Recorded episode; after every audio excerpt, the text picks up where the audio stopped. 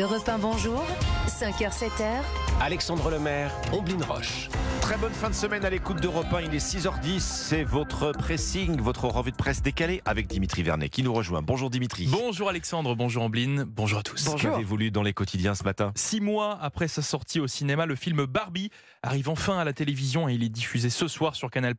Un délai obligatoire qui résulte d'une exception française. Ombline. Ils ont décroché une médaille d'or ou une médaille d'argent aux Jeux Olympiques et on les a complètement oubliés. Dans quelques instants également, des conseils immobiliers pour les petits salaires, puisque oui, c'est possible de devenir propriétaire en gagnant seulement le SMIC, nous dit SMIC. la presse ce matin. Étonnant. Dimitri, vous nous parlez donc euh, de la diffusion ce soir sur Canal+, du film Barbie. Exactement. Aujourd'hui en France ou encore le, le Figaro, on fait des articles sur ce sujet ce matin. Le film aux plus de 5 millions d'entrées arrive donc sur le petit écran six mois après sa Mhm. diffusion dans les salles obscures. Euh, un délai expliqué, vous le savez, par une règle française nommée la chronologie des médias. Oui, c'est la règle qui explique pourquoi après sa sortie au cinéma, il faut attendre un certain temps avant de Oui, retrouver toujours, un film en. DVD Oui, oui. ou à la télévision C'est ça, Ambline, une règle qui a été instaurée en 1980 Mhm. afin de protéger le cinéma français. À l'époque, euh, vous le savez, avec euh, l'arrivée de la télévision, des vidéocassettes. Les VHS. Exactement, les salles obscures ont connu bien une vraie baisse de leur fréquentation. Pour stopper ce phénomène, ce dispositif de délai, délai d'un an entre la sortie du film et sa disponibilité, donc euh, en cassette ou sur la télévision, a donc été mis en place. Alors vous nous renvoyez au souvenir des bons vieux magnétoscopes. Ah C'est vrai Ah. qu'entre temps, bah oui, c'était une belle époque Bah hein, oui, aussi. oui. Le, le délai a, a Ah bah évolué, oui. euh, Dimitri, puisque pour reprendre l'exemple de Barbie euh, que vous citez, il est donc sur Canal Plus ce soir, mais six mois hein, av- après sa sortie. Oui, hein. cette règle, elle a beaucoup changé car l'industrie, surtout, a bien évolué, notamment dans les années 2000-2010, avec l'inquiétante augmentation, vous savez, du piratage, quand on allait chercher et télécharger illégalement nos films sur Internet. Les délais ont donc été abaissés. Et plus récemment, c'est l'arrivée des plateformes de streaming hein, qui ont tout bouleversé. Hmm. Alors actuellement, euh, la règle, elle est plutôt simple. La sortie DVD, c'est au minimum 4 mois après la diffusion du film au cinéma.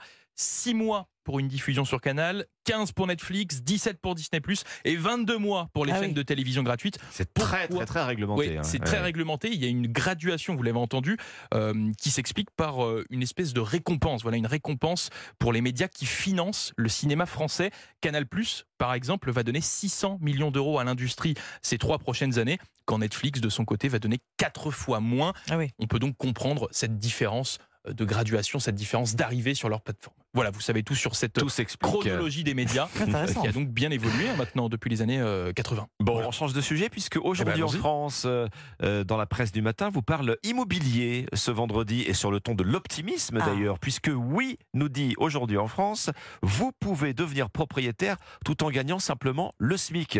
Mais euh, attendez, pourtant on n'arrête pas de dire que les taux d'emprunt euh, sont très hauts, Alors oui. plus les banques ne prêtent plus. Alexandre. Vous avez tout à fait raison, mais justement, euh, nous dit ce quotidien, même avec des taux à 4%, et même si vous gagnez moins de 1400 euros par mois, donc, eh bien, vous pouvez acheter un logement. Alors, Évidemment, ça dépend où. Et la carte de France euh, qu'on voit ce matin dans le journal, elle est parlante de ce point de vue.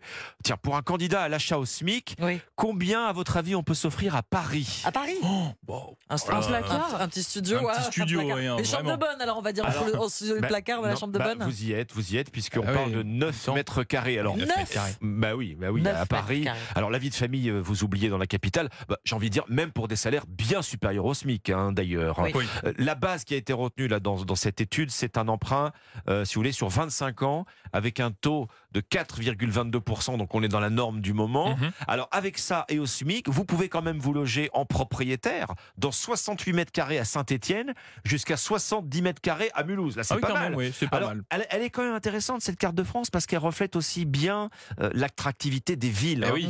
Avec un SMIC toujours. Euh, autre question, combien de mètres carrés à Nice Tiens? Oh, bah, à Nice. Nice, Bon, ça je doit- dirais Oh, c'est 20, plus que- plus qu'à Paris 20 mètres carrés 20, Un vous- petit peu on- plus, on parce que double. Nice, quand même. Vous ouais, y- on double. alors on double, on double exactement. 20, 20 Mm. mètres carrés à peine, c'est 18 mètres carrés. Ah, Voilà, bon, voilà. j'étais presque. hein. Pas loin. Nice carnaval demain d'ailleurs, soit dit en C'est passant. vrai. Ah, Euh, petite on, info. on voit aussi les autres villes les plus demandées. Alors c'est Lyon et Bordeaux, 19 et 20 mètres carrés pour un acheteur au SMIC. C'est Strasbourg et Rennes, 23 mètres carrés, vous voyez. Après 25, 26, 26 mètres carrés, on est sur Lille, Nantes, Montpellier, Toulouse, Marseille. Vous voyez, c'est des D'accord. villes également attractives. Les taux vont baisser, ils vont être à 3,5% bientôt. Ça ne veut pas dire qu'il faut attendre. hein. On peut acheter maintenant parce que les prix des logements ont baissé et renégocier son emprunt plus tard, Et plus parce que tard. les taux auront alors baissé. Ça ne veut pas dire voilà, ça veut pas dire qu'il est urgent d'attendre. Ombline. Oui, 160 jours exactement avant le coup d'envoi des Jeux Olympiques de Paris. Le Figaro approche, hein. oui, revient ce matin sur les destins insolites des médaillés français, des noms de champions inconnus pêchés dans le livre de Stéphane Gachet qui s'appelle JO d'été, tous les médaillés français de 1896 à euh, nos jours. Alors c'est extrêmement instructif. On fait la connaissance, beaucoup, hein. euh, par exemple, il y en a énormément. Ah oui. On fait la connaissance donc par exemple de ce double médaillé d'argent à la voile au JO de Paris en 1900. Il s'appelle Jules Dubois. Tout le monde semble avoir oublié sa performance. Le Comité international olympique d'abord et surtout ses descendants.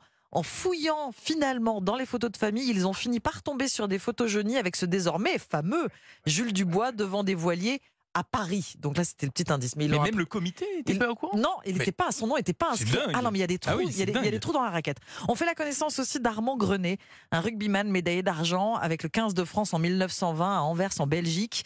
De l'argent justement euh, employé de la banque, en de la banque de France, il a fait main basse sur 400 000 francs euh, juste après sa performance.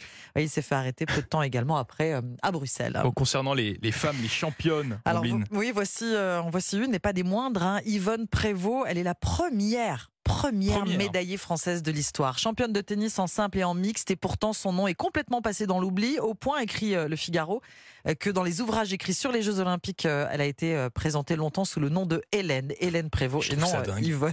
Comment c'est possible ouais, ouais. d'avoir un oubli comme ça? Incroyable.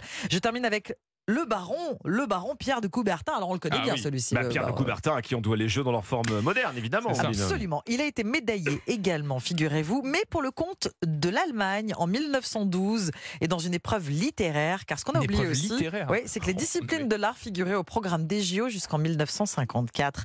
Les destins insolites euh, des médaillés français dans le Figaro.